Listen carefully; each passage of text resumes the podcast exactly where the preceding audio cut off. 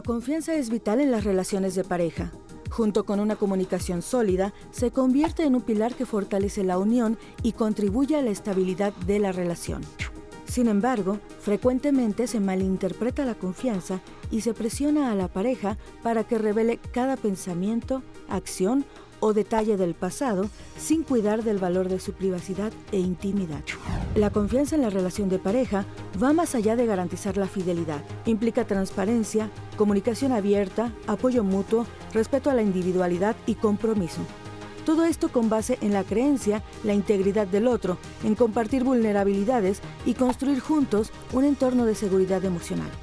Para esto, se necesita tomar en cuenta que existen personas que no confían en nadie y que les parece difícil hacerlo a causa de experiencias previas y la forma en cómo aprendieron a ser pareja. Por lo que no se trata de un conflicto en la relación, sino de la manera de relacionarse con los demás y especialmente con su pareja. ¿Puedes identificar si te cuesta trabajo confiar en los demás? Hoy, en Diálogos en Confianza, profundizaremos sobre la importancia de confiar en el otro cómo entendemos y qué esperamos de la pareja cuando hablamos de construir la confianza en la relación. Buenos días, amigas, amigos, amigues de Diálogos en Confianza. Gracias por acompañarnos en este viernes de pareja. Hoy con nuestro tema confío en la persona con la que estoy, confío en mi pareja.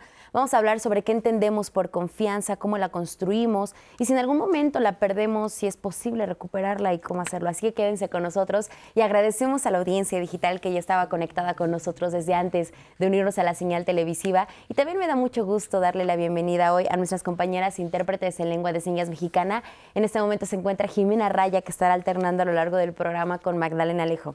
Y como siempre, es un placer compartir la conducción con mi compañero Eduardo Valenzuela. Lalo, ¿cómo estás? Buen día. Hola Minat, ¿cómo estás? Muchísimas gracias por estar conectadas, conectados, conectadas a la transmisión que tuvimos previa. Recuerden que esa transmisión la tenemos exclusivamente para ustedes, usuarios digitales. Y bueno, ahora que ya estamos todos eh, unidos y unidas en todas las plataformas en las que puede ver diálogos en confianza, no duden en poner sus comentarios, llamarnos al 55 51 66 40 00. Visiten nuestro blog, visiten nuestro sitio, síganos en nuestras redes sociales todas las plataformas de diálogos en confianza que usted encuentre. Vamos a estar monitoreando para que por favor nos pueda escribir sus opiniones, sus preguntas, cualquier duda que tenga acerca de este tema con nuestros y nuestras eh, eh, eh, especialistas, ponentes. Y pues también no confío en mi pareja, ¿cómo le hago? O confío en mi pareja. Este tema es muy complicado porque al final creo que hay una línea muy delgada entre querer ser obsesivo y tener toda la información y que nos estén viendo la cara. Entonces, ahí que vamos a discutir y eso está muy bueno. Descarguen la aplicación 11 eh, más, eh, la aplicación donde pueden encontrar todo el material que el 11 tiene preparado para ustedes. Y pues nada, Vamos a empezar la conversación porque yo ya me muero por tener este Sí, sí, sí, súper descárguenla porque acuérdense que, el 11, el 11 va contigo. Y bueno, vamos a presentarles a los especialistas que nos acompañan el día de hoy y que estarán platicando con nosotros de este tema. En primer lugar, le damos la bienvenida a la maestra Daniela Vilés. Ella es psicoterapeuta, especialista en violencia de género, masculinidades y nuevas masculinidades. Colabora en la Clínica de Bienestar Universitario de la Universidad Iberoamericana de la Ciudad de México. Daniela, ¿cómo estás? Bienvenida. Hola, muchísimas gracias de tenerme por acá. Un gusto estar con ustedes. Al contrario, gracias por acompañarnos. También le damos la bienvenida a Daniel Ramírez Campos. Él es psicólogo especialista en atención en violencia de género. Daniel, buen día. ¿Cómo Hola, buen día. Preparadísimo. Sí, a gusto bien. Eso, muy bien. Y finalmente, y con el mismo gusto, le damos la bienvenida a José Antonio González Flores. Él es terapeuta de pareja y psicólogo. Dirige la Sociedad Mexicana de Psicología y Desarrollo Humano y tiene un máster en programación neurolingüística. José Antonio, ¿cómo estás? Bienvenido. Gracias, muy contento de estar con ustedes compartiendo este tema. Así es, y también nos da mucho gusto hoy recibir en el estudio, nos acompañan estudiantes de la Universidad Pedagógica Nacional que, bueno, pues van a estar aquí con nosotros en la transmisión, van a estar atestiguando cómo se hace este programa, un programa al aire en televisión pública. Así que chicos, muchas gracias por acompañarnos, bienvenidos y y disfruten ustedes también del programa que vamos, vamos a, construir una buena conversación. Y bueno, pues para arrancar con el tema de hoy, vamos a ver lo que ustedes, la audiencia, nos respondieron cuando les hicimos la pregunta. ¿Cómo crees que se construye la confianza en una relación de pareja? Al preguntar en nuestras redes sociales, ¿cómo crees que se construye la confianza en una relación de pareja? Estos fueron algunos de los comentarios que recibimos. Blanca Jiménez. Primero que nada, conocerse antes de cualquier tipo de compromiso. Conocer familia y amigos. Hacer amigos en común. Así no habrá chance de equivocarse con la pareja que eliges. Juan Socorro Hernández. Siendo uno mismo, sin querer complacer e idealizar a la pareja para evitar secretos. George Blues. Con actitudes más que con palabras. Eunoia Caos. Existen varios factores, pero creo que honestidad y respeto son bases importantes para crear confianza. María Mendoza. Con mucho amor, paciencia, comunicación, el ser honestos en todo, el hablar con la verdad, eso es fundamental. Anrim Gonza. Respeto, lealtad, ser honesto, siempre no mentir, no guardar secretos, paciencia y amor. Dominique Torres. Comunicación asertiva, honestidad, hablando de tus emociones y expresándolas, siendo tú mismo. Lilia Galicia. Confianza en uno mismo. Posteriormente, comunicación acompañada de madurez, respeto y confianza. Es un trabajo entre ambos. Azul Azul. Diciendo la verdad en todos sentidos. Muchas gracias a todas las personas que participaron y que nos compartieron su respuesta. Y me gustaría arrancar esta conversación hablando de cómo construimos la confianza en la pareja y, haciendo mucho énfasis en esta palabra que ocupamos, que la confianza se construye. Daniel, ¿tú qué opinas? Sí, indudablemente. Eh, pero tenemos que pensar que cuando tú llegas a establecer una relación de pareja, también llegas con tus propios pensamientos, tus propios fantasmas, Ah, hay gente que llega a la relación de pareja y parte de, la desconfianza. Entonces, eh, no puedes dejar de lado eh, tu bagaje, tu, propia cultura incluso. Eh, ¿Qué aprendiste cuando te relacionas con alguien? Llegas y dices, bueno, yo parto de la confianza, vamos de aquí para adelante. O eres muy reservado, eres muy reservada y dices, no, este, a mí me enseñaron que yo no puedo confiar en la gente hasta que no demuestre lo contrario.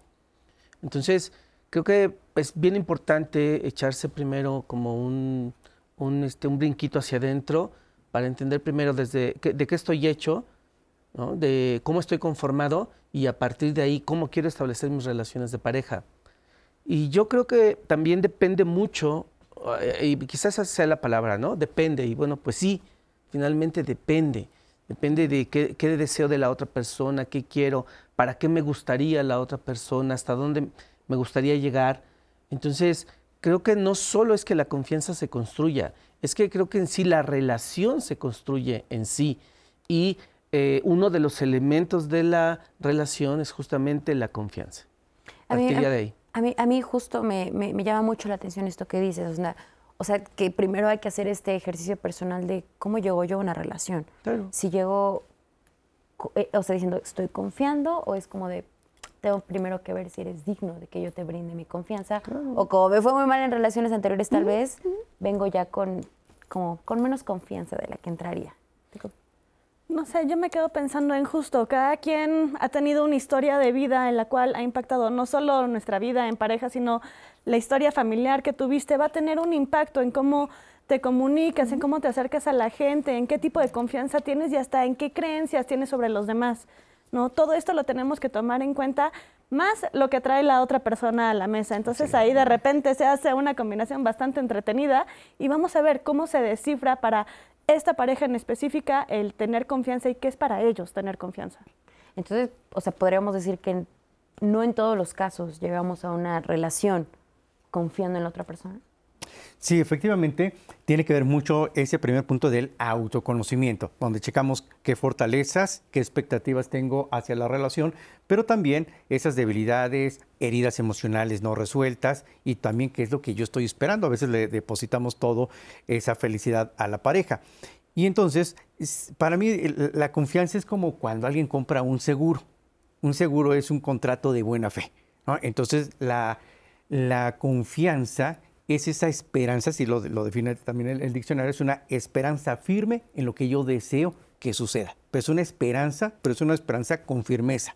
Y aquí habría que plantearse, yo estoy entrando a una relación desde el amor, desde esa confianza en que vamos a construir, o ya estoy esperando lo peor en esa relación. Y justamente, eh, perdón. eh, No, me adelante. encanta porque justo cuando creo yo que entras a una relación de pareja, entras eh, sin ver al otro, a la otra, porque estás enamorado. Entonces, in- incluso te puede dar señales de que por ahí no es, como dicen ahora en los memes, pero si estás en el enamoramiento no lo vas a ver. No, sí, sí. No, dices, no, no, sí está guapo, no, no, sí. Sí, creo que, bueno, se pone loción por lo menos, ¿no? Entonces, eh, llegas a- así, de esa manera, a la relación de pareja, no lo miras. Es, es tan importante lo que tú sientes cuando la ves, cuando lo ves, que no registras esos elementos. Por eso es tan importante, ahora que hablaba el, el doctor de amor, me, eh, me parece que sí, como eh, tener muy claro que cuando las, las personas llegamos a la relación de pareja, entramos en ese enamoramiento, en donde lo de menos es el otro. No importa, o sea, sino importa todo lo que yo siento a partir de que estoy con esa persona.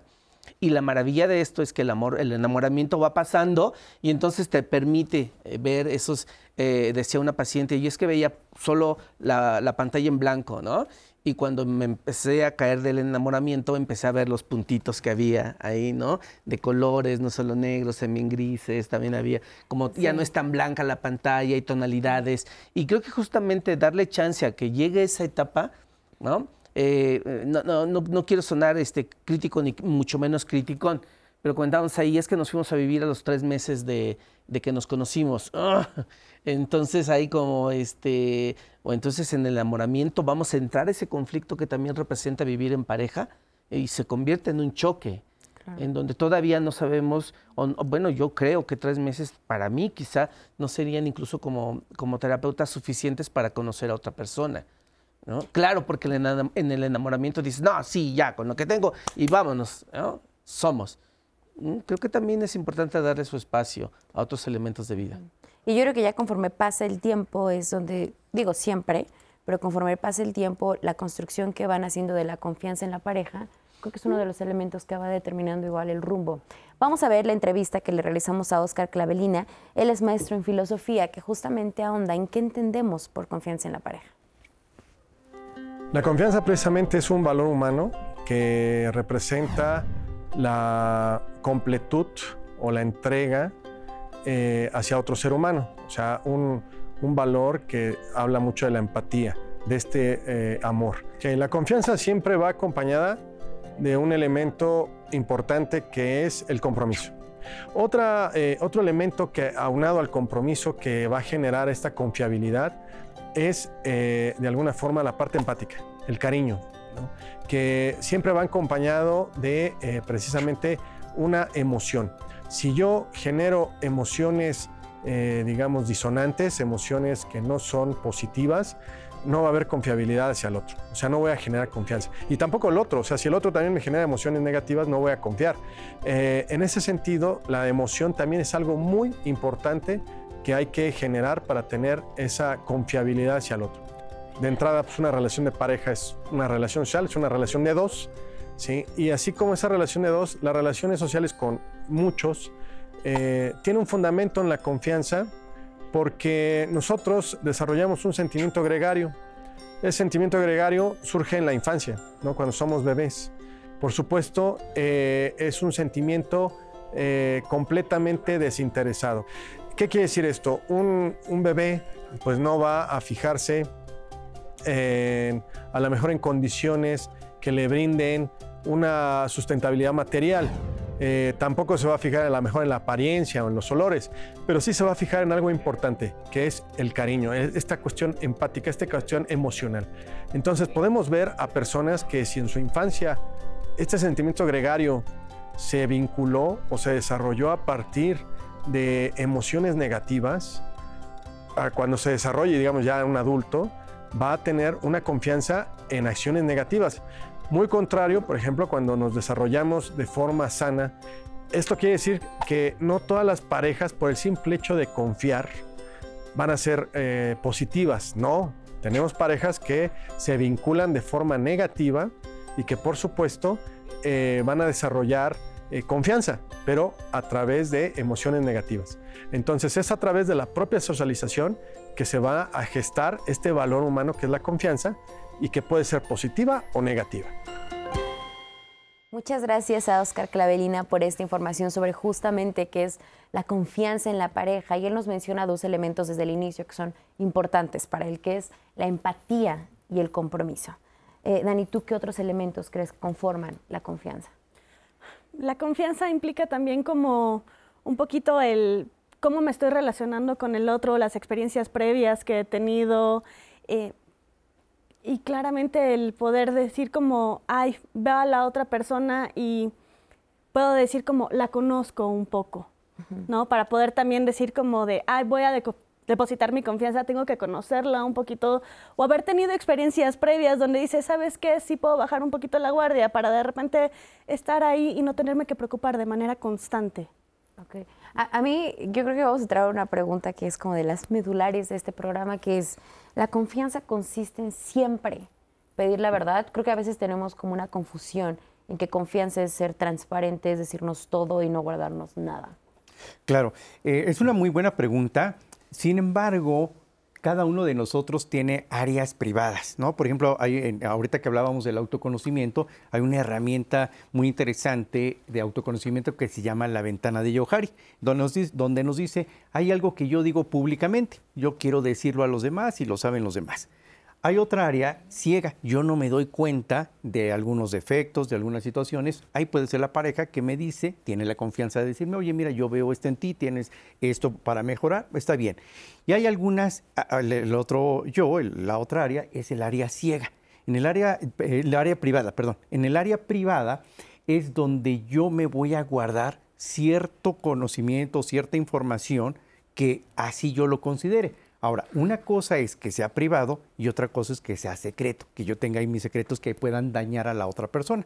¿Y por qué voy a tener esos, eh, esto, este yo privado que no quiero compartir? Porque no me siento preparado. Tiene que ver más conmigo que con la otra persona. Hay cosas no resueltas o que todavía no estoy listo, todavía no quiero abrir y también es completamente válido. ¿Y por qué nos cuesta tanto este punto, Daniela? Yo he visto que es muy común que en las relaciones de pareja se piense que justamente tenemos que ser totalmente transparentes en todo. Y que si no lo haces, entonces eres deshonesto. Muchas personas incluso sienten culpa por decir, es que, ¿cómo es posible que yo tenga privacidad? ¿Cómo es posible que no tenga la confianza con mi pareja para poder ser totalmente transparente? ¿Cómo se relaciona esto con, el, con las creencias que tenemos del amor romántico? Mira, es que nuevamente, la manera en la que te construyes eh, de manera individual va a ser bien importante cómo te presentas con la otra persona. Pero comparto yo completamente con el doctor y la doctora, tenemos áreas personalísimas que son solamente tuyas y que con las que tú discutes, peleas, te guardas, pero que son tuyas y que eventualmente algunas podrías compartir, no solo con tu pareja, sino con otras personas, ¿sabes? O sea, que de pronto se vuelve otra vez la exclusividad de la, pareja, pero que podrías compartir con alguien más. Eh, y, no tiene que ser este, secretos, oscuros, ¿no? sino simplemente experiencias de vida, experiencias de la escuela, de otras relaciones de pareja, en fin. Entonces, no, no, no, no, lo pongamos en, solamente en blanco y negro, ¿no? Lo que yo no platico es algo terrible, espantoso, que no le puedo contar a nadie. No, puede ser algo que simplemente quiera guardar para mí, que creo que no es para ser compartido con alguien más. Este, pero también el, eh, eh, esta idea, creo yo que esta idea equivocada de decir, vamos a contarnos todo, para que entonces, porque tenemos mucha confianza. Sí, claro, porque nos tenemos mucha confianza. Pienso yo que se vuelve un asunto ahí sí como de, un tema de control, ¿no? Sobre el otro, sobre la otra y además una herramienta de chantaje y manipulación. Entonces, este, porque decía yo, bueno, tú llegas a la relación de pareja, pero ¿por qué te tengo que contar todo? Todavía no sé si te voy a tener la suficiente confianza para contarte las cosas que yo he vivido y que he trazado pues, a lo largo de mi experiencia. Sí, yo, ustedes me dirán eh, qué tan acertado es, pero a mí me hace pensar mucho en esta creencia de que somos uno mismo, del amor romántico, o sea, de que de repente llegamos a la relación pensando que nos vamos a fusionar y en aras de esto es casi pues, somos un mismo cerebro, un mismo corazón. Y, y, como que respondiendo a esta creencia es que creemos que tenemos que, que, decirle todo a nuestra pareja y que si no lo hacemos entonces no estamos Y ahora que hablabas un poco acerca de este tema de que todo lo que oculto no es algo malévolo o así, muchas veces, y no solo iniciando la pareja, digo, creo que es, es, muy iluso esta parte de decir, bueno, vamos a empezar a salir, vamos a tener cuatro citas para contarnos toda nuestra vida y entonces ya vamos a saber todo, ¿no? A lo mejor pueden ser, y ustedes me dirán, eh, procesos familiares, una pérdida, por ejemplo, ¿no? Que, que, muchas veces es difícil contarla, explicarla, revivirla, por ejemplo, y que esperas tiempo para decirlo o dices como, no sé, si tuve una pérdida hace poco. Eh, cuéntame, quiero decirte, quiero ayudarte. Es que ahorita no quiero hablar de eso. Déjame vivir mi proceso y no es que no te tenga confianza, es que no quiero recaer en esta parte. O sea, siento que como que también como individuos eh, dentro de una pareja, justo, creo que hasta qué punto, y esto ya se volvió una pregunta, hasta qué punto es tan es egoísta o no egoísta el ir dosificando la información que quieres decir conforme tú te sientes, ¿no? Porque muchas veces si a mí eh, o a cualquier persona cuando te, cuando te dicen es que cuéntame todo, hay una invasión impresionante que, que es donde pones un, no, es que no te quiero contar todo, déjame en el proceso irte contando, pero muchas veces se toma como es que no me tienes confianza. Y tiene que ver mucho con, ahorita con lo que comentaron de la empatía porque así como uno tiene esa posibilidad de ir confiando en la pareja, eh, irle diciendo, pero también está la otra parte, con, con, qué empatía lo está recibiendo. Porque si le cuenta algo, ah, estás mal, ¿cómo crees? O sea, hay personas que son agresivas en los comentarios. Dice, oye, ¿cómo te cuento algo? Sí, eh, es, más, a veces eh, dice alguien, yo quiero conocer más a mi pareja, pero parece que es un interrogatorio ahí de la policía y por qué esto y cómo y cuándo. Entonces, no hay esa confianza. Entonces, también cuenta mucho la otra parte en la pareja que tenga esa empatía para poder eh, recibir esta información. Yo me quedo pensando, muchas veces ni nosotros mismos sabemos qué nos sucede, ¿no? Entonces está medio complicado tener que andar explicándole a los demás lo que yo todavía ni siquiera sé qué me está sucediendo. Muchas veces mencionabas el tema del duelo. Tuviste una pérdida y de repente no sabes ni qué te está moviendo, ni qué emociones sientes, y de repente tienes todo revuelto. Y además ahora se lo tienes que explicar a alguien más con toda la claridad y toda la precisión para ver si la otra persona lo maneja como tú querrías. Híjole, la expectativa ahí de repente está un poco alta. Hay veces que primero tengo que descubrir yo qué rayos siento, dónde estoy parado, lo proceso un poquito y luego decido si es que lo puedo compartir con los demás o si todavía lo siento como endeble, que todavía lo tengo que trabajar un poquito más o digo como, ¿sabes que Esta parte duele mucho y ahorita me lo quiero quedar. A lo mejor en un futuro, cuando ya esté un poquito más trabajado, cuando ya sepa dónde están los pies y la cabeza, lo puedo empezar a compartir. Pero pues primero tenemos que conocernos a uno mismo para después ver si lo podemos confiar o si lo podemos compartir. Si queremos hacerlo, ¿no? ¿Y, ¿Y, qué tal que yo me abro, digo, te voy a tener toda la confianza y te platico todo quién soy y de veras me gustas y te asusta lo que soy, lo que te digo y lo que te platico. No, te mato. Sí. No, te mato. Te sale, te sale contraproducente. Sí, totalmente contraproducente. Entonces sí creo que la confianza, que es justamente la pregunta con la que iniciamos este segmento, eh, se va construyendo y creo que se va construyendo eh, de, muy, de manera muy básica con comunicación, pero también con hechos. Claro. Entonces, sí, claro, vamos a tener comunicación, vamos a empezar a platicar, vamos a empezar a conocernos, vamos a conocernos más si ya nos conocemos, pero ya lo comentaban, los hechos, el cómo tú recibas lo que yo te platico, eh, eh, eh, si, si ves que yo acaricio un perro porque me gustan los perros y tú también acaricias un perro porque te gustan los perros, bueno, pues ya encontramos un punto de convergencia. Si tú quieres agarrar un perro y él, o sea, que se vaya, que es para pestoso, entonces ya es un tema que dices, ahí ya no compartimos. Eso, eso a mí ya no me gusta. Vamos a ver qué es lo que nos dicen en las redes. Dale. Claro que sí, hay muchos comentarios bastante interesantes acerca de esto. Empezando por la pregunta que no me, no me gustaría dejarla eh, eh, de soltar, el tema de que si se puede volver a confiar en tu pareja después de una infidelidad. Okay. ¿no? Hablamos ahorita mucho esta parte de vamos conociendo a alguien y vamos a construir la confianza desde cero. Cuando ya había una confianza construida, se rompe, cómo reconstruir con algo ya avanzado es algo, es algo importante. Muchas gracias por tu, por tu pregunta, María, y la responderemos en el siguiente bloque. María nos dice, confiar es dejar de asfixiar, cada quien tiene que tener su espacio. Muchísimas gracias. Esto de asfixiar, lo que decíamos, ¿no? Me siento asfixiada, asfixiado, estoy para allá. Eh, Abril nos dice, creo que puede haber diferentes formas de confiar. Yo confío enteramente en mi esposo para contarle algo personal, para que él sepa mis metas en la vida, para mis finanzas, para la fidelidad en la relación, etc. Pero si le digo que le confío la comida en la casa, yo lo pienso un poco porque se le quema, pero igual es algo que hemos ido aprendiendo ambos. Abril, muchísimas gracias. Patti nos dice, es reduccionista pensar que la confianza solo es en el aspecto de la fidelidad, ya que la confianza en las relaciones de pareja va más allá. Es confiar en el otro para llevar una vida de crecimiento y desarrollo personal, aceptarse y admirarse por lo que son respetándose como personas autónomas e individuales. Pati, muchas gracias. Pues sí, ahí tienes a April que nos dice que no le confía la comida, que eso es algo importante. Lupe nos dice, cuando se quiere de verdad se siente uno muy bien y especial y tiene que ver con confianza, pero cuando se pierde ya no se puede volver a confiar, se rompe el corazón.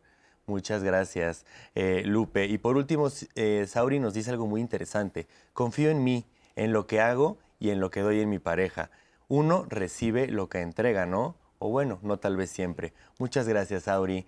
Para terminar con esto, vamos a ver el testimonio de Andrea, que nos habla acerca de la confianza. Ella tiene 24 años y tiene 4 años con una relación con su novia a distancia. Entonces, vamos a ver cómo han sido sus retos para mantener la confianza.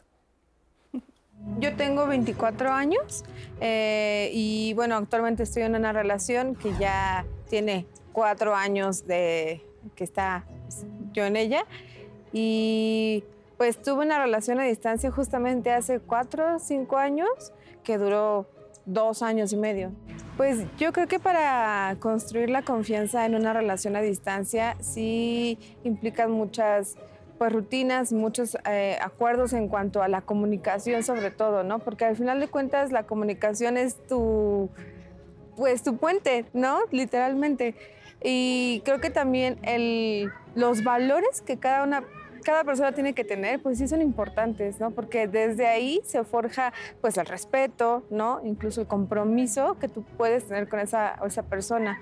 Algunos acuerdos que teníamos era pues el tiempo que teníamos que invertir eh, comunicándonos, eh, la organización para viajar de un lugar a otro, eh, qué días él venía, qué días yo iba, ¿no? Entonces sí implica mucho, mucho compromiso, más que nada. A veces puede haber compromiso pero no interés. Yo siento que la parte importante y es el interés, precisamente. Una de las cosas que puede romper la confianza en una relación es el incluso ocultar cosas, ¿no? No hablemos de una infidelidad, pero sí el ocultar en dónde estás, ¿no? Cuánto tiempo pasas eh, con otras personas o si saliste o no. Y no quiero como acercarme mucho a lo tóxico porque creo que al final el que tú tengas una relación a distancia implica pues el saber qué está haciendo la otra persona, ¿no? Ya empiezan a hacer cosas que se ocultan, ¿no? Y que justamente eh, generan desconfianza, inseguridad en la relación y que al final puede resultar en algo que, pues, en que, en que ya no continúa la relación, ¿no? Que fue mi caso.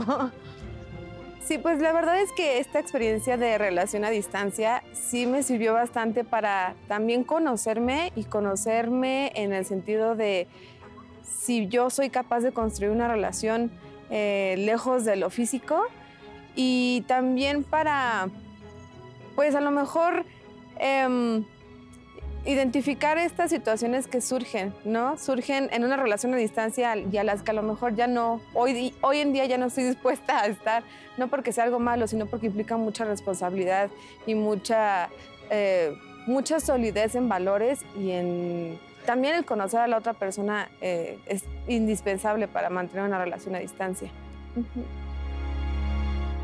Gracias, Andrea, por compartirnos esta experiencia que ella vivió y ya regresando, vamos a hacer una pausa, pero regresando vamos a platicar si es que cambia la confianza cuando hablamos, por ejemplo, de una relación a distancia, si, se construye de manera diferente, pero también hagamos énfasis en la diferencia que hay entre lo que es público, lo que es privado y lo que es íntimo, porque ahí muchas veces es donde no tenemos muy claro el límite sobre lo que tenemos, lo que le compartimos a nuestra pareja y lo que no. No vayan.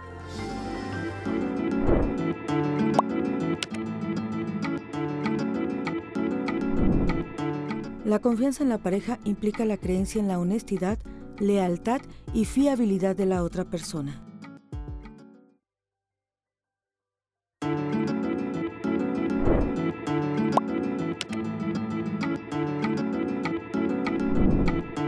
La mentira es la falta de verdad, mientras que el engaño implica una manipulación intencionada para crear una percepción falsa.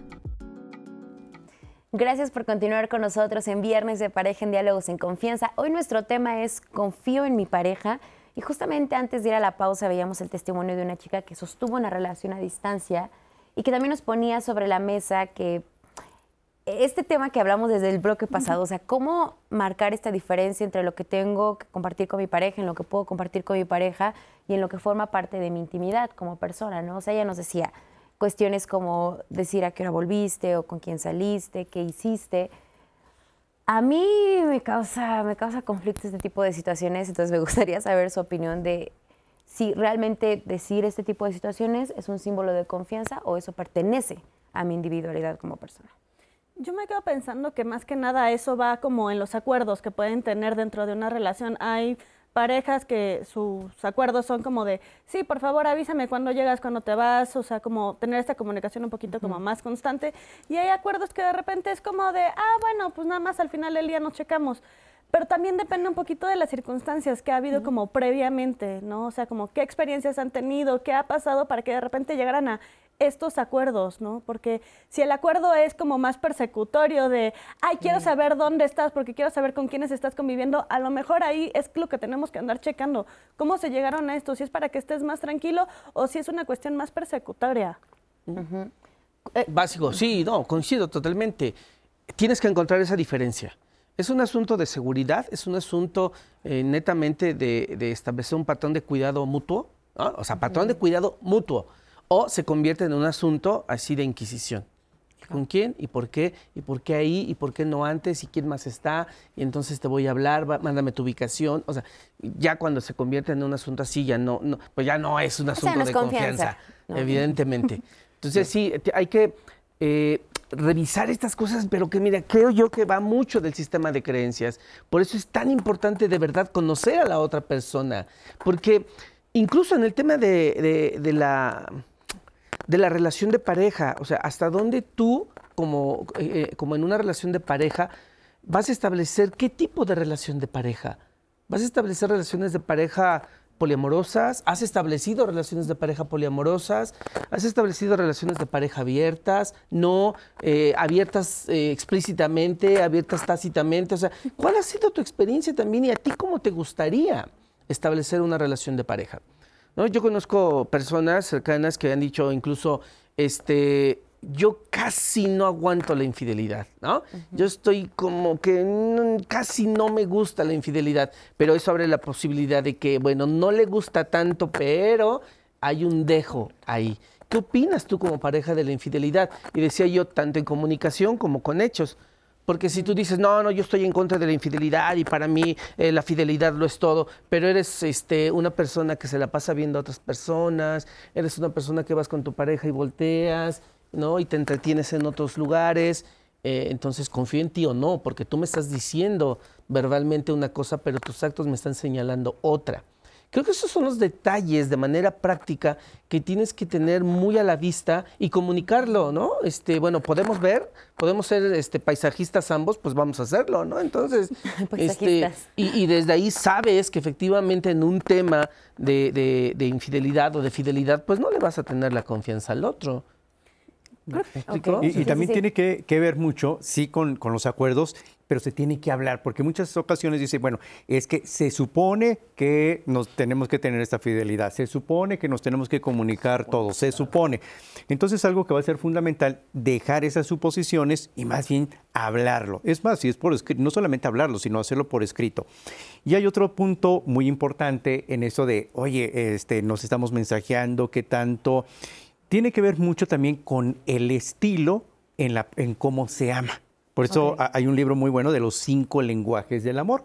Y mientras sea cómodo para una persona que dice, oye, mira, este, voy a salir a, tal lugar y esto, y la otra persona, oye, qué bien, es que, te vaya muy bien, y no le genera ningún conflicto, está bien, porque son palabras de afirmación y para ellos dos está perfecto. Pero si para, para alguien dice, no, para mí eso es como que eh, me, está hostigando, eh, eh, entonces es invasivo, esto no, pero por eso se habla. Y yo tengo que conocer dos cosas. Primero, ¿cómo amo yo? cómo quiero recibir ese amor y también a mi pareja, cómo le gusta recibir ese amor a mi pareja. Y de ahí llegamos a los acuerdos, porque si dice, oye, mira, yo no te puedo estar mandando mensajes todo el tiempo, pero mira, ¿qué te parece en la mañana? Pues un buenos días, este, deseándonos que tengamos un buen día, y en la noche, si quieres, pues platicamos y ya se llegan a un acuerdo. Y, y estos acuerdos te llevan a estar cómodo, feliz en una relación y pues eso desemboca en, en confiar, ¿no? Vamos a ver si les parece bien el testimonio de Rogelio, que perdió la confianza en su pareja, no a raíz de una infidelidad, bueno, un poco, pero más a raíz de una estafa. Vamos a verlo y lo platicamos. Hola, soy Rogelio Torres, tengo 54 años. Yo estuve en una relación a distancia con una persona que vive en otro país y bueno, después de un tiempo, año y medio, me di cuenta que me había engañado y pues ya perdí la confianza en esa persona y por lo tanto la, ya la comunicación. Esta persona, yo, bueno, la contacté por redes sociales. Y entonces eh, comentaba yo que yo la, le tuve confianza, aunque me dijo que estaba privada de su libertad, ¿no? Yo le, de hecho, esa fue la razón por la cual yo este, confié, pues dije, si me está diciendo la verdad, pues qué buena onda, ¿no? Me está diciendo la verdad, confié en ella. Me dijo que no tenía quien le ayudara, me mostraba, porque teníamos comunicación por medio del teléfono, y pues yo le, me compadecí y al mismo tiempo me gustaba ella y le empecé a mandar dinero. Este, cada semana a través de una persona que me dijo que era su familiar.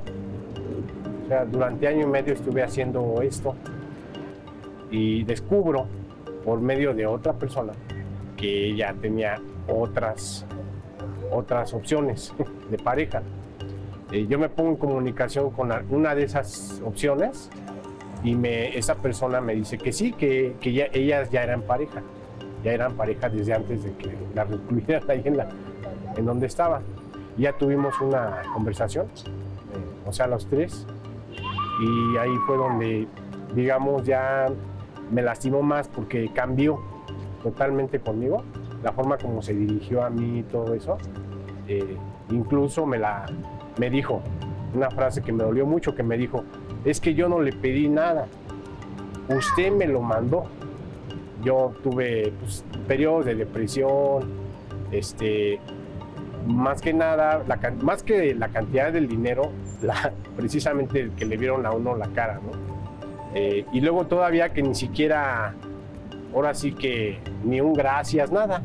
O sea, pero ya parto de decir que no todos somos iguales, ¿no? Este, digamos, no, no he sido completamente, que diga, ya no confío absolutamente en nadie, pero sí soy más precavido ahorita que, que antes, porque pues cuando yo la conocí yo no había tenido una experiencia así.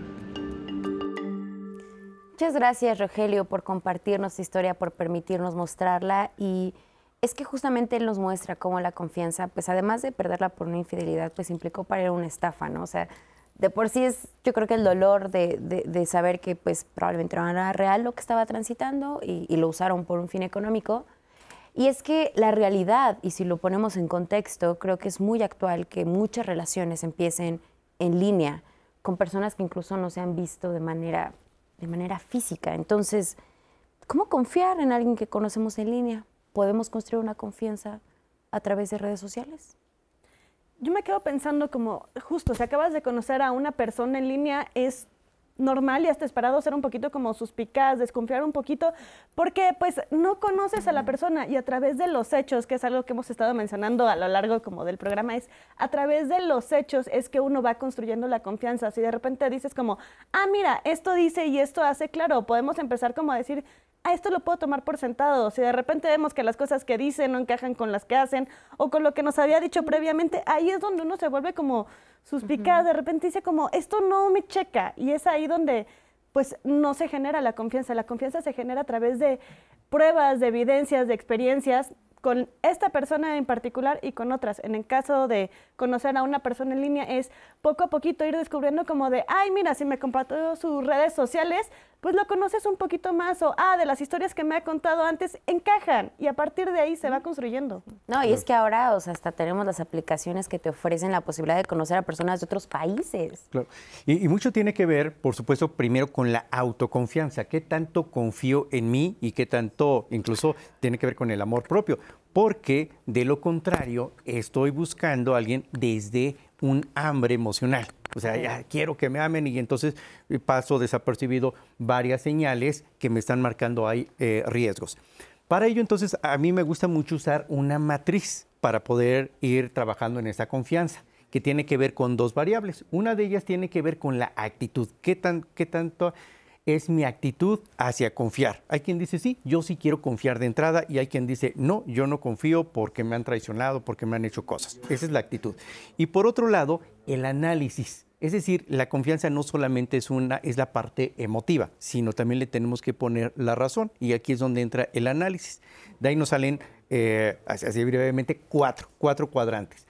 Donde yo no hago ningún análisis, y estoy completamente con cero actitud de confiar, estoy en una incertidumbre. Puede ser que inicie algo, pero estoy desde la incertidumbre, no hay confianza y entonces pues realmente no hay una relación.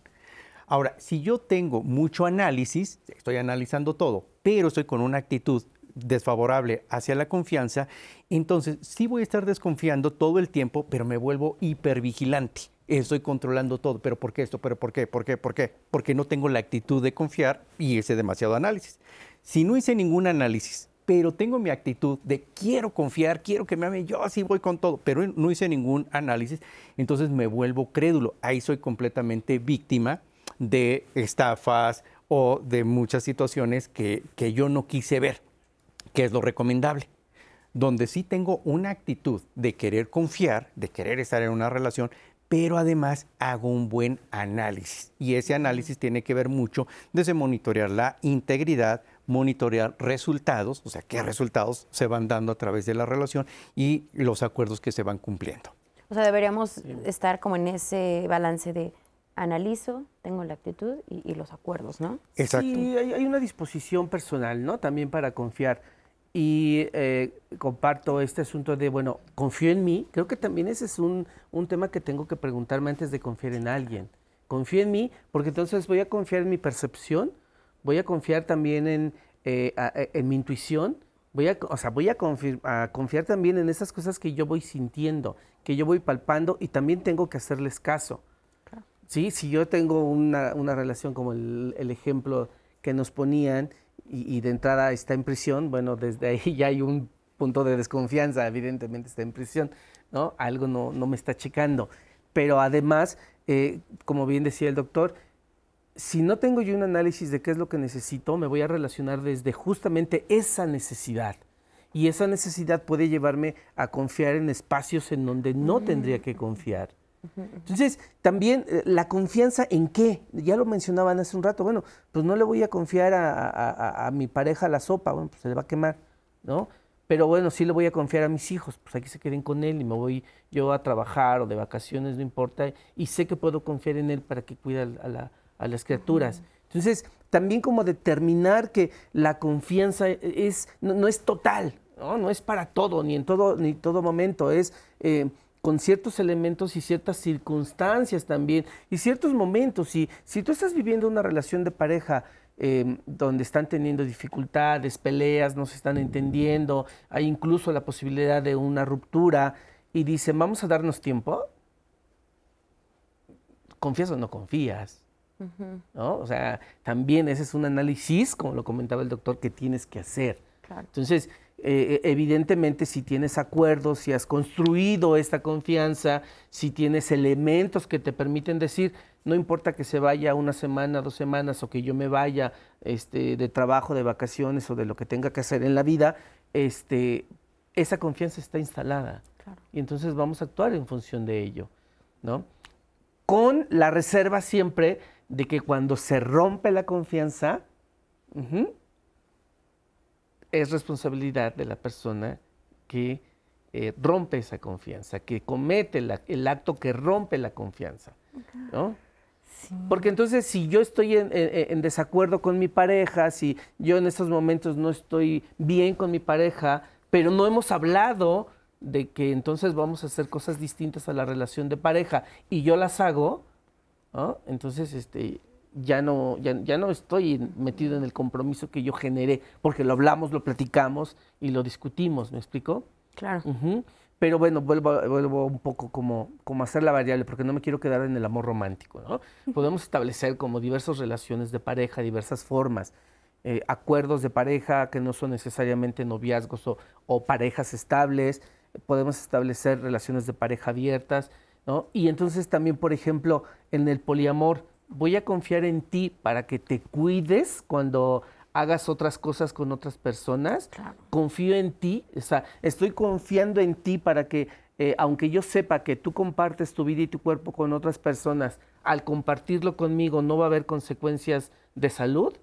En fin, o sea, la confianza es más amplia todavía, Sí. ¿no? Es un asunto muy complejo que tenemos que discutir y que tenemos que echarnos ese clavado con las parejas y que solamente a través de, esa- de esas discusiones, de esas incomodidades que nos generan estas pláticas, es como podemos este, eh, eh, establecer relaciones de pareja largas, duraderas, si es lo que queremos.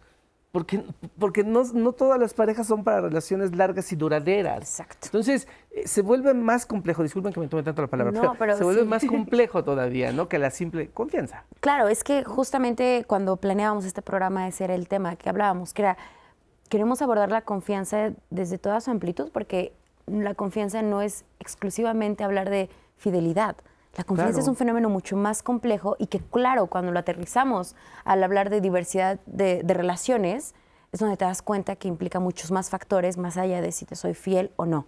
Vamos a ver la cápsula del mensaje que nos preparó esta semana Fernanda Tapi y la comentamos.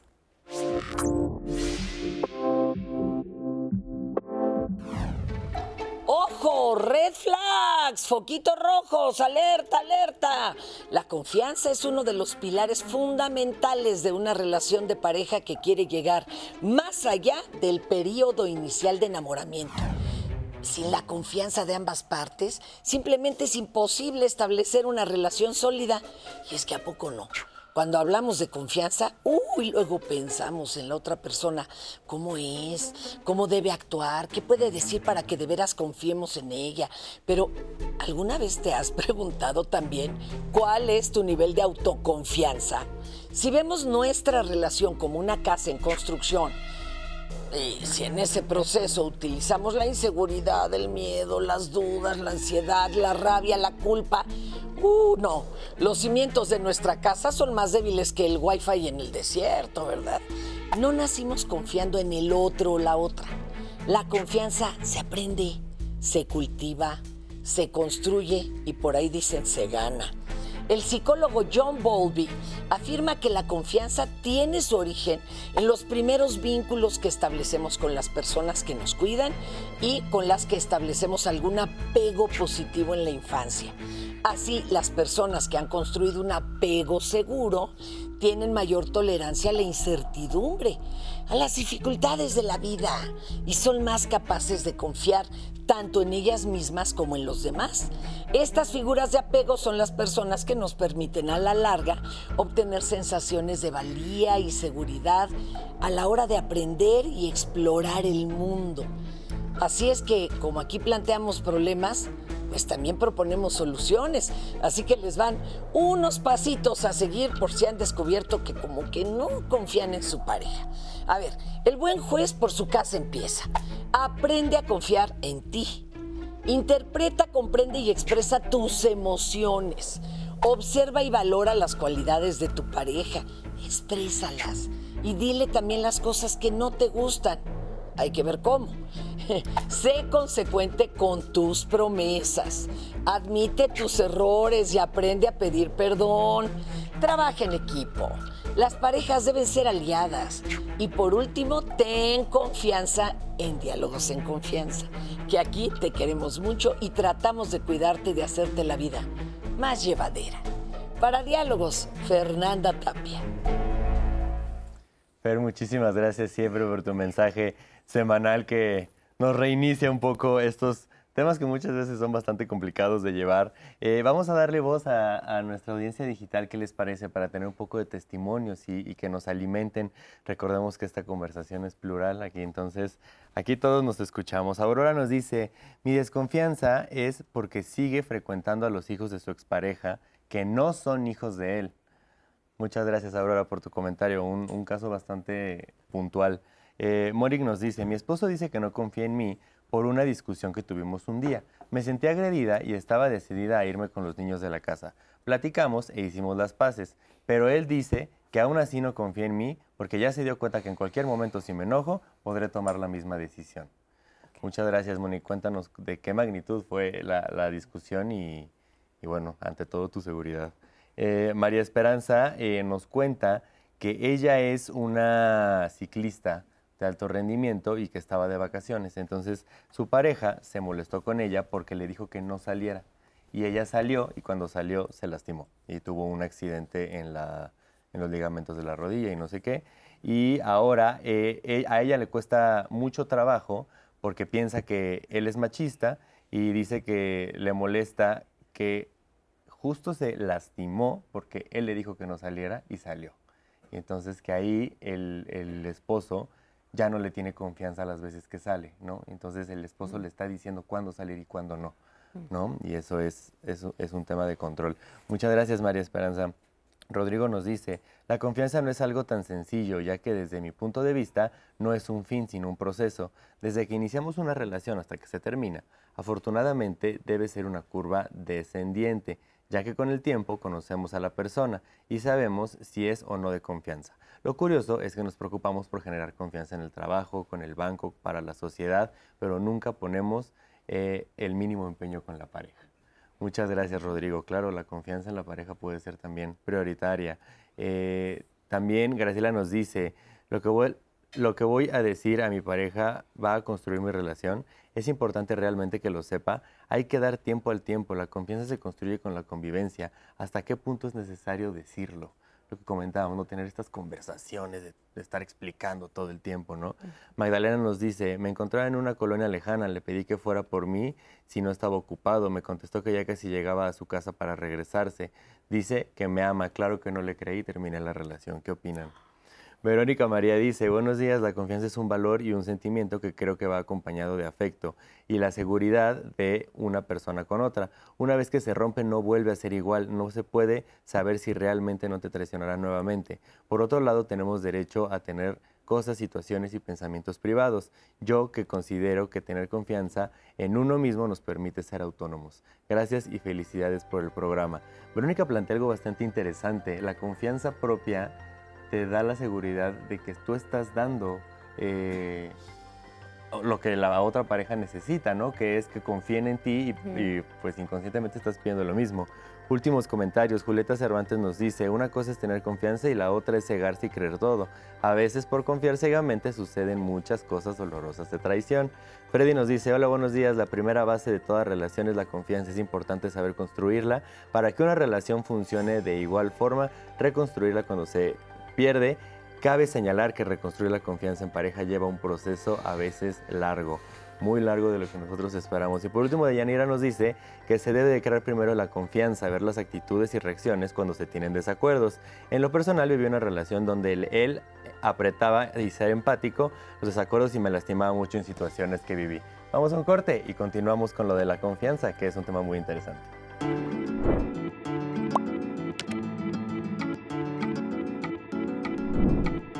La confianza en la pareja puede ser restaurada con esfuerzo y compromiso.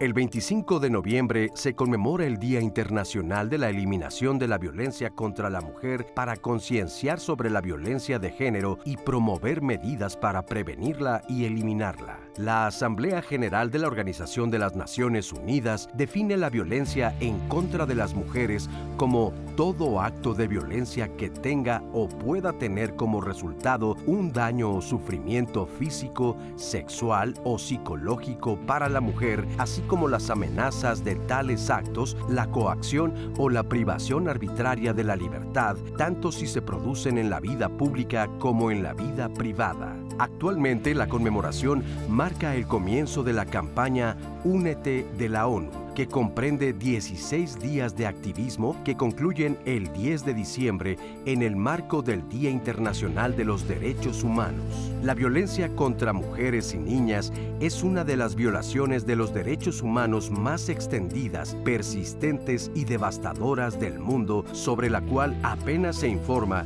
debido a la impunidad de los perpetradores, así como el silencio, la estigmatización y la vergüenza que sufren las víctimas. Por esto es deber de todas y todos proteger a las víctimas y hacer saber que no están solas. Si vives violencia, alza la voz y pide ayuda.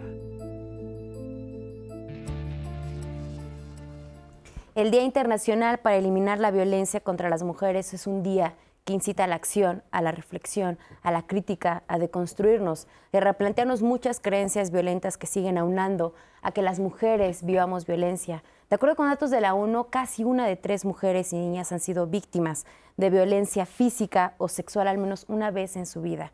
Este año el lema es Únete, invierte, invierte para prevenir la violencia contra las mujeres y las niñas. Así que como siempre aquí en Diálogos en Confianza les invitamos a la reflexión y a que se informen sobre esta campaña que existe, sobre estos 16, 16 días de activismo para eliminar la violencia contra las mujeres. Y continuando con nuestro tema de hoy, confío en mi pareja. Ya estamos en el último bloque, en el bloque que comenzaremos a dar las conclusiones y brindar, brindar estas herramientas. Y justamente quiero retomar los comentarios que Lalo nos leía antes de ir a la pausa y que casi la mayoría nos plantean situaciones en las que la, la conclusión es que han perdido la confianza en sus parejas. Entonces yo creo que la pregunta aquí es, una vez que por X situación, infidelidad, estafa, eh, una pelea muy fuerte, alguna acción de mi pareja que me haya defraudado al nivel tal de que yo diga, esa persona ya no es digna de mi confianza, ¿es algo que se puede trabajar o no hay vuelta atrás? Mira, yo soy de la idea nuevamente, primero se empieza por uno y también sobre estos paradigmas que tenemos acerca de la confianza y de, los de, de, de la pareja. Muchas veces le echamos la culpa al destino, que no, yo no sé si me van a ser fiel, eh, mi alma gemela, yo creo que sí, ahí está el destino, me, me trajo a esta persona. Hay veces de que, bueno, yo decido y es, confiamos en la suerte, es como si echáramos un volado, yo estoy decidiendo, pero no sé qué va a pasar. Con esos paradigmas somos víctimas de la suerte o del destino. Entonces es lo mismo, oye, confío en mi pareja o no. Aquí lo que yo propongo es tomar el control. Para eso se requieren dos cosas, o mi propuesta es dos cosas. Uno, fortalecer el carácter y capacitarse o prepararse más en este análisis y en el amor. ¿Qué incluye esta parte del carácter? Son cuatro elementos que primero tengo que tener yo y obviamente fomentar en, en la relación de pareja. Integridad. La integridad es obviamente esta honestidad, es el, comprometerme, el ser congruente. Ese es el primer punto. Número dos, la intención. ¿Con qué intención estoy en esta relación? ¿Que me rescaten o estoy con la intención de crear experiencias positivas? El, el, otro elemento es dar lo mejor de mí, porque a veces decimos, sí, quiero lo mejor en mi relación, quiero lo mejor eh, conmigo, e incluso a veces cuando se ha fallado, oye, quiero dar lo mejor de mí, oye, ¿y ya sabes cómo? Me tengo que preparar, tengo que dar eh, lo mejor de mí. Y finalmente, los resultados, los resultados que, que, se van dando en una relación. Estos elementos es lo que nos va a dar esta, esta competencia para poder amar. Sí, ahora, una vez que se tiene eso, nuevamente lo que dije en un inicio, que decían los griegos, que también hay una teoría muy interesante, la teoría triangular del amor, eh, que habla de lo mismo, que es eros, que es la pasión, debe de haber esa química en la relación.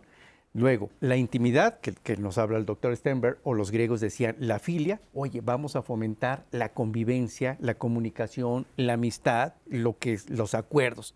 Pero el más difícil es el amor ágape, que es ahí donde radica la confianza. En el amor ágape está el compromiso y está esa confianza, donde yo, al menos de forma no intencional, jamás te haría daño. No de forma intencional. Entonces, cuando tenemos estas bases y es un trabajo de los dos, entonces se puede estar en una relación para disfrutarla y no para sufrirla por no tener confianza. ¿Tú qué opinas? Yo me quedo pensando en la pregunta que hiciste, esta de si se puede o no reconstruir la confianza, y yo creo que el factor más importante es quererlo hacer. ¿no? Se puede hacer si uno quiere empezarlo a trabajar, si uno está dispuesto a poner como su granito de arena, empezarlo a poner poco a poco, y a partir de ahí se van viendo distintas estrategias. A ver, si vamos poniendo un ejercicio activo, si vamos comunicando mejor, a partir de ahí podemos empezar a construir la confianza. Pero si de repente tú volteas y dices, ¿sabes qué? Rompió mi confianza y ya no me interesa ni saber lo que sucedió y no me interesa volver a conectar, pues la verdad es que está muy difícil. O sea, tiene que haber como cierta intención, ciertas ganas de quererlo construir, de decir como de, ay, bueno, vamos tanteando el terreno y a partir de ahí lo vamos haciendo. Si no estamos interesados en reconstruirla, la verdad es que va a ser muy complicado. O sea, debe, debe ser algo muy intencionado.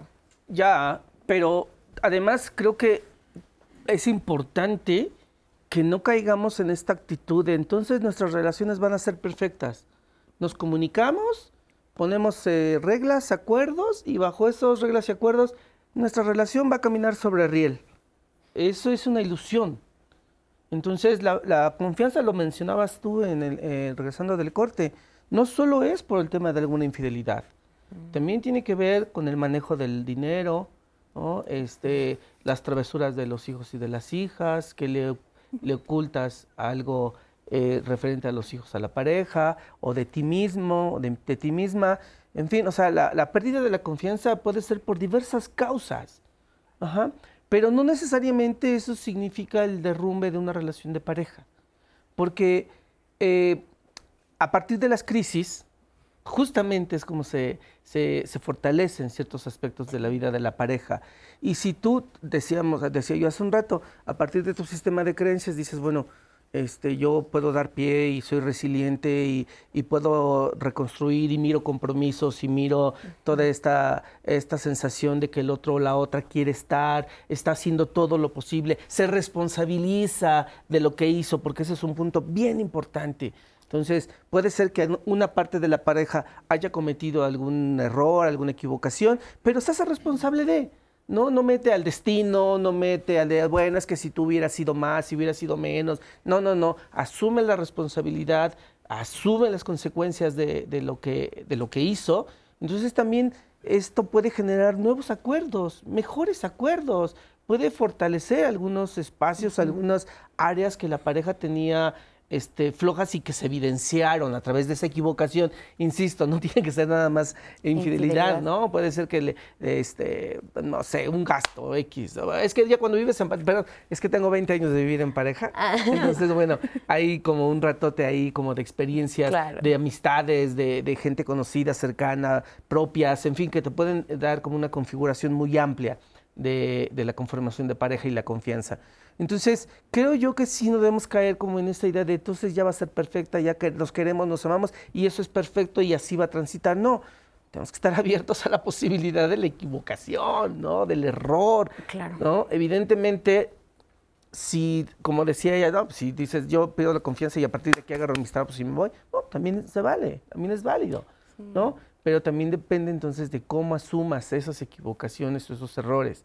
Pero bueno, sí, creo que va, va por ahí, ¿no? ¿no? No solo es el acabose, sino hay cosas que se pueden incluso mejorar, ¿no? A partir de esta Justo, justo los dos coinciden, ¿no? O sea, de que debo saber cómo asumo ciertas situaciones que puedan pasar en mi pareja y tú lo esbozabas, Dani. O sea, hay algo que me pueda hacer que yo diga, ¿sabes qué? Ni me interesa saber más del tema, simplemente yo no. Y quiero preguntar justamente cómo se relaciona esto también con el autoconocimiento y qué tanto sabemos cuáles son ciertas cosas que no estamos dispuestos a negociar y probablemente ni trabajar, ni perdonar, ni tal. Y qué cosas dices, bueno, tal vez es eh, el que hayas roto este acuerdo, me lastimó, lastimó la confianza, pero es algo que tal vez sí estoy dispuesto a trabajar, ¿no? Y fíjate que algo muy importante no es idealizar esa confianza, porque entonces caeríamos en ese amor romántico y, estamos idealizando eh, la relación. La confianza, quitemos ese mito de que, ay, se da así y se destruye de inmediato y ya jamás se recupera. No, La confianza se construye, pero también se puede destruir y también se puede reconstruir. Pero tiene que haber el compromiso. ¿Por qué, se ¿Por qué se puede destruir? Bueno, por errores. Pero a mí me gusta una técnica de los japoneses, kintsugi. Ellos dicen que cuando, por ejemplo, un jarrón se rompe, es como la confianza. Ah, mira, ya se rompió. Hay dos opciones, o lloramos y echamos la culpa, o bien vamos a construir. Ellos construyen nuevamente ese jarrón, pero en donde están esas grietas, que muchos dicen, oye, sí, pues, construimos la relación, pero están estas grietas, yo ya no sé si puedo confiar o no. Ellos ponen oro, rellenan con oro esas donde están estas grietas y dicen, esto todavía es mucho más valioso porque tiene una historia. En una relación, obviamente es una metáfora, es construirlo, lo que dije hace rato, desde el conocimiento, desde esta integridad, y entonces, ahora ya no somos iguales, quizás estábamos en este nivel con inmadurez, con inseguridades, pero después de esta reconstrucción hemos crecido los dos y entonces vamos, pero porque así lo queremos, vamos a vivir una relación desde otro nivel y todavía es mucho más valiosa porque la hemos reconstruido, pero no es de la magia, es un trabajo interno. Es un trabajo súper intencionado y con disposición. Y justo quiero retomar una de las preguntas que nos llegaban, Lalo, que desde el previo ya habían dejado sobre el tintero. ¿Qué, qué, va justo en esto? O sea, ya, ya aterrizamos a que en la confianza no tiene que ver al 100% con la infidelidad, pero hubo una pregunta muy específica que nos decía, ¿cómo recupero la confianza después de una infidelidad? Porque probablemente es una de las situaciones que más que probablemente es más complicado o de las que más pueden herir a las personas y que obviamente fracturan más la confianza en la pareja, ¿no? Yo creo que partimos de la responsabilidad, de asumir la responsabilidad tal cual. ¿no?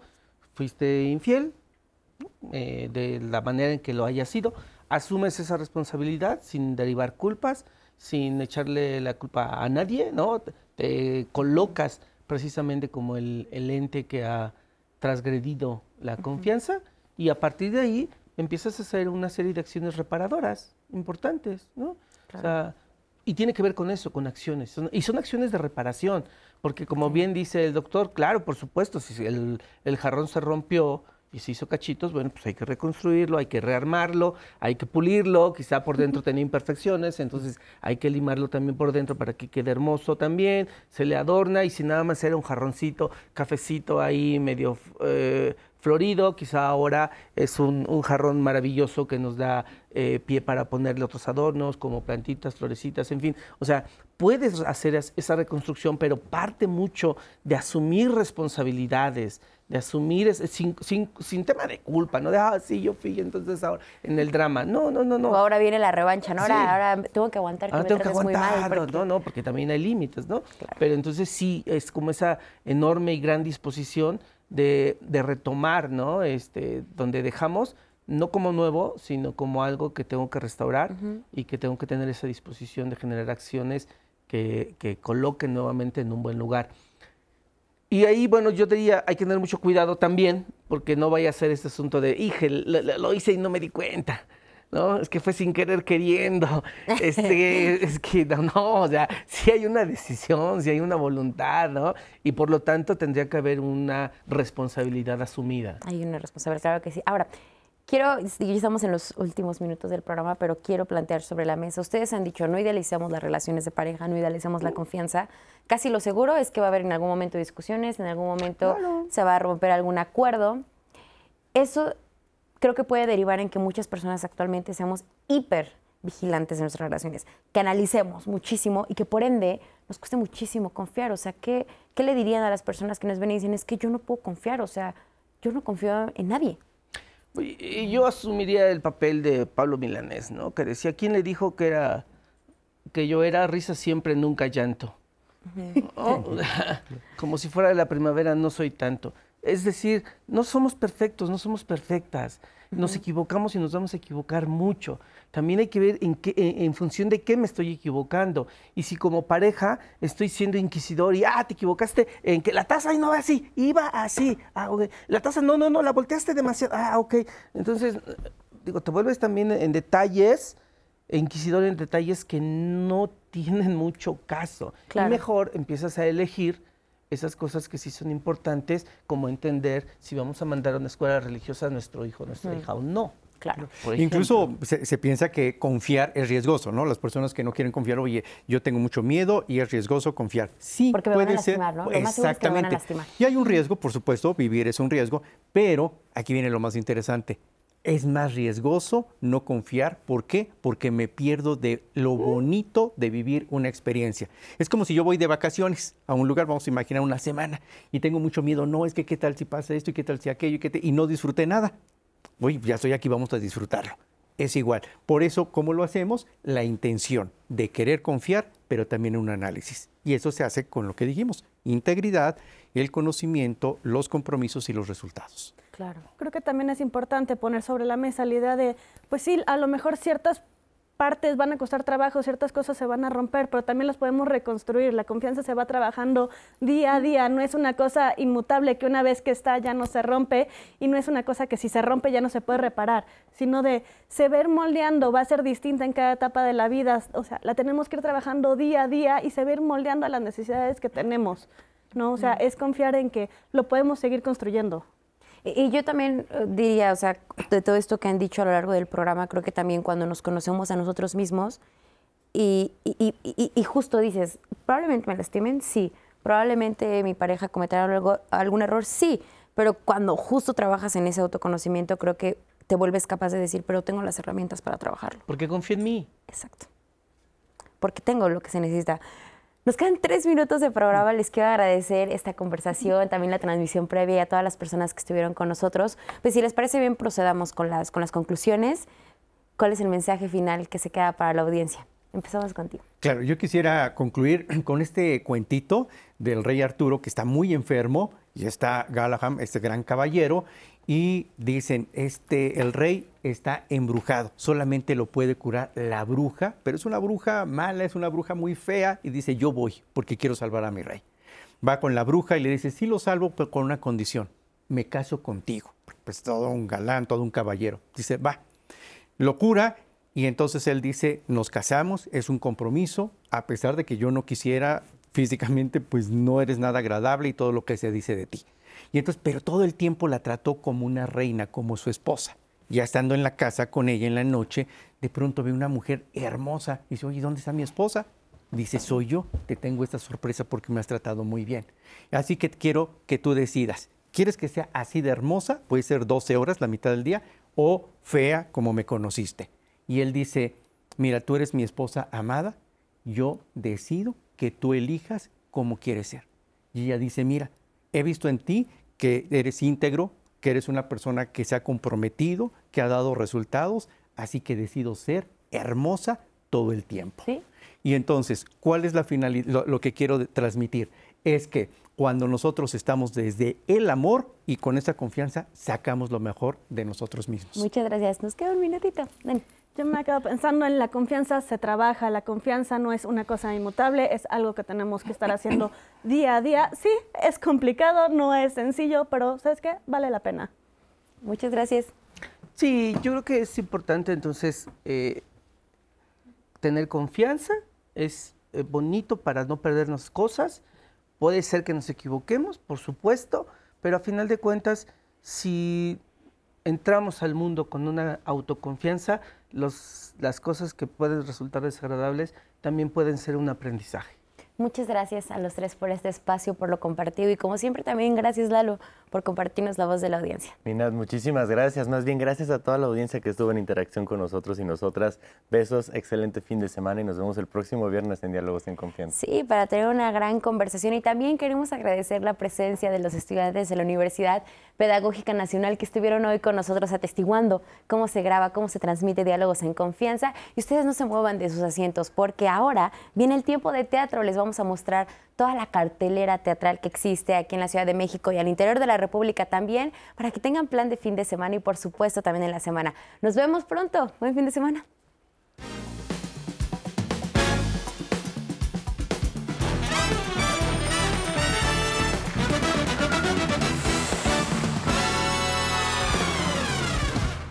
¿Qué tal, amigos, gente amante de las artes escénicas? Es tiempo de teatro por el 11. El día de hoy vamos a comenzar esta travesía por las tablas y los telones en esta obra que lleva por título De la noche y nuestras voces, Una historia que nos habla de tres mujeres valientes, que nos cuentan su historia. Las mismas que actúan son quienes han escrito una historia que nos lleva a ese término que durante siglos ha perseguido a las mujeres de manera inquisidora para violentarlas, el término bruja. En esta ocasión, estas tres mujeres se asumen como brujas, replantean el uso de este término y sobre todo resignifican. ¿Qué significa ser bruja? ¿Qué significa hablar de los miedos, de las cosas que no se hablan? Esos temas que a veces son escabrosos porque tienen que ver con la familia. A veces hay que hablarlos y decir, estos silencios me han hecho daño. Cuando se habla del nicho familiar, de la relación madre e hija, y cuando se rompe el silencio, tenemos este tipo de obras donde vamos a ver el silencio, cómo va tomando voz. Además, con música original hecha por estas tres mujeres creativas de la noche y nuestras voces. Esta obra que ustedes vivirán en la intimidad del Centro Cultural El Hormiguero. Vamos a ver estas imágenes de, de la noche y nuestras voces y de regreso seguimos con más aquí en Tiempo de Teatro. Quiero llorar, pero no puedo quedarme en el mismo lugar para siempre. Tomamos de la mano, nos tragamos el miedo y seguimos. Romper las reglas me hace saltar el corazón. Es el reencuentro de tres amigas que crecen en un pueblo donde existe mucho el mito de las brujas, que si las niñas se portan mal, se las llaman las brujas. Entonces, estas tres amigas vuelven a reunirse ya mayores y pues empiezan a hacer un viaje sobre todo lo que vivieron y sobre lo que significa ser mujer en ese momento de sus vidas. ¿Recuerdas la primera vez que sentiste amor? O no sé, calorcito en el cuerpo. Es que a veces cuando yo estoy sola siento un calorcito rico que me empieza en el pecho.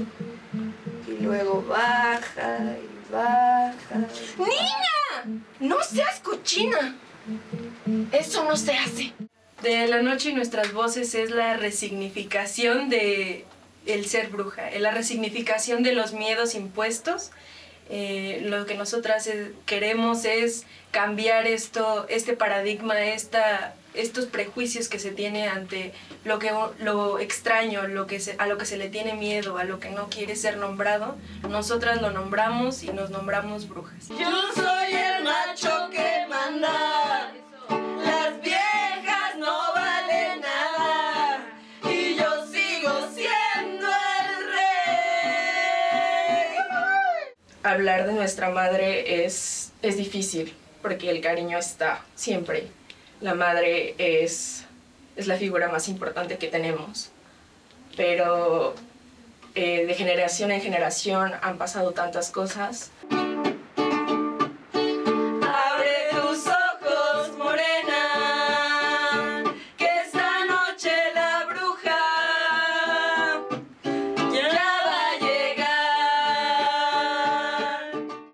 Pues ahí están estas imágenes entrañables que además nos recuerdan algo básico que hemos visto varias veces en este espacio. Lo que basta para una buena obra de teatro son grandes actuaciones, grandes textos y no necesariamente grandes escenografías y grandes producciones. Aquí estas tres mujeres, esta guitarra, estas canciones y sobre todo esta historia bastan para que salgamos conmovidos y para que salgamos diciendo que el término bruja es el término que hoy en día se utiliza para dignificar la lucha de muchas mujeres.